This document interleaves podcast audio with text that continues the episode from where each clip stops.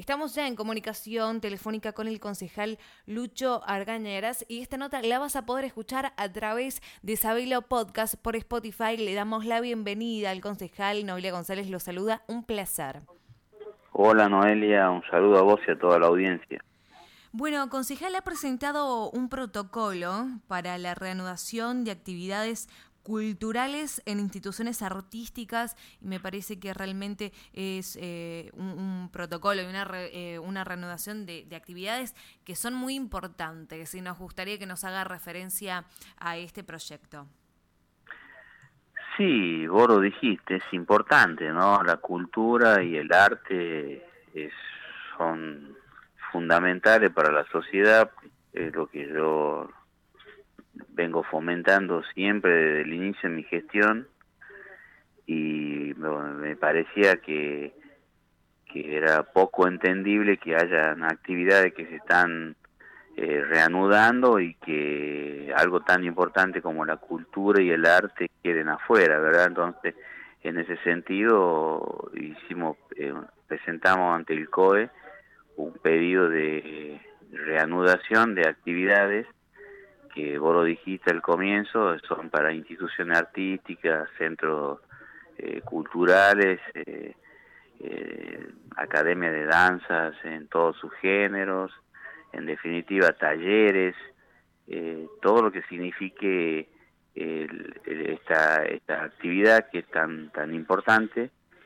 este, toda vez que estamos hablando que la cultura y el arte le hace abrir la cabeza a la gente, ¿no? Entonces, mientras más gente eh, se nutra de conocimiento y se llene de arte y cultura, teatro, vamos a tener una sociedad eh, más libre, ¿no? Entonces, y si tengamos en cuenta también que de estas actividades hay mucha gente que vive de esto y hay muchos profesores que no están pudiendo enseñar a sus alumnos y hay muchísimos alumnos que quieren volver a tener de nuevo eh, sus prácticas no lo pueden hacer, ¿no?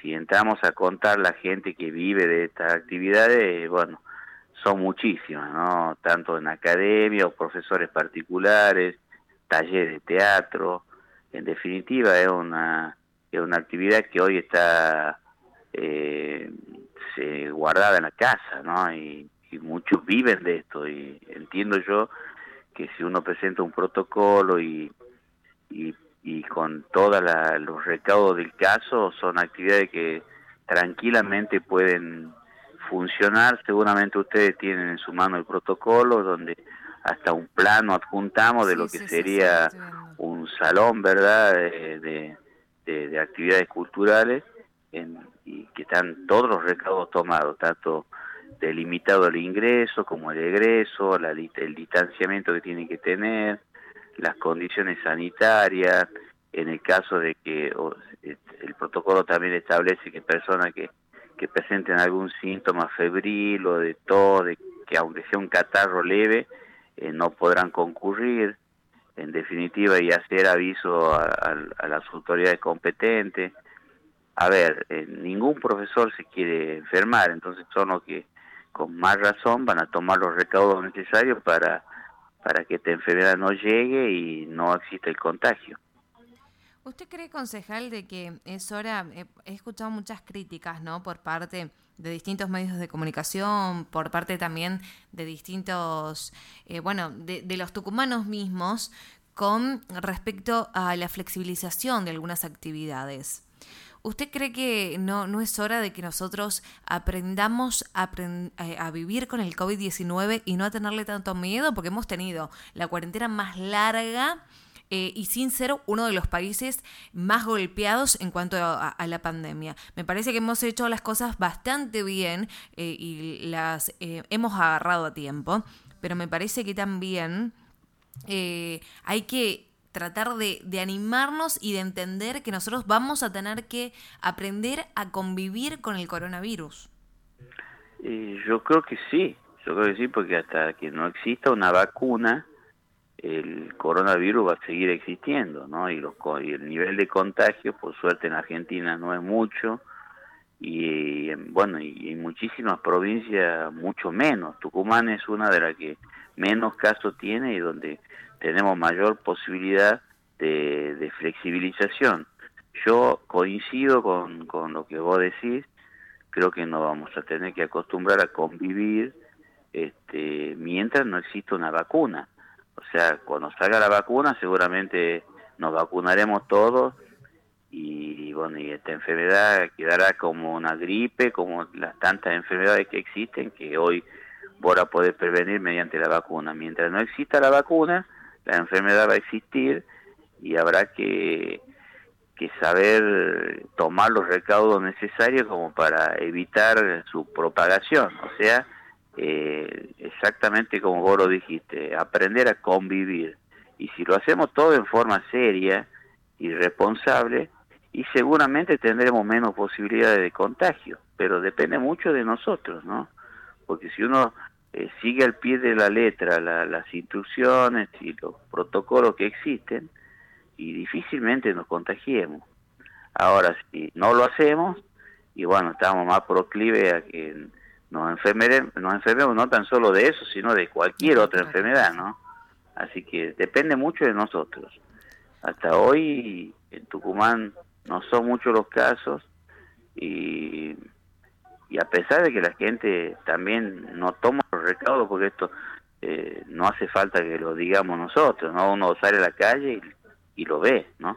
Hay una suerte de, de, de relajamiento, si se quiere, que es peligroso, ¿no? Yo creo que hay que hacer nuevamente campaña de concientización a los fines de que la gente el goce de, la, de algunos beneficios que estamos teniendo en cuanto a la flexibilización que en algunos sentidos existen, pero bueno, aprendamos a respetar, ¿no? Eh, si no respetamos, eh, fundamentalmente eh, lo que tenemos en, funciones, digamos, de gobierno, electivas, de, de, alguna manera, cada vez que nos ponen un micrófono, eh, concientizar a la gente también, que no se olviden que hay que usar el barbijo, que hay que lavarse las manos, que hay que cambiarse la ropa, que hay que, sacarse el calzado cuando uno entra a la casa, digamos, cuidarnos, cuidarnos, cuidarnos nosotros y cuidar a nuestro, a nuestro prójimo, así que, pero es verdad, esto hay que aprender a convivir y que las actividades no se este, no, se, no queden no, no queden quietas eternamente. Mire yo en estos momentos estoy en una reunión en mi oficina con un grupo de floristas. Son 350 familias en toda la provincia que viven de la venta de flores en los cementerios y estamos elaborando un protocolo también porque es inentendible que se pueda abrir una galería comercial que es cerrada y que un cementerio, que es abierto este, y que tiene el distanciamiento necesario eh, este, no, esté cerrado, digamos, ¿no? Y cuando viven 350 familias entre productores de flores y vendedores de flores que viven de esa actividad. Así que estamos en eso también ahora.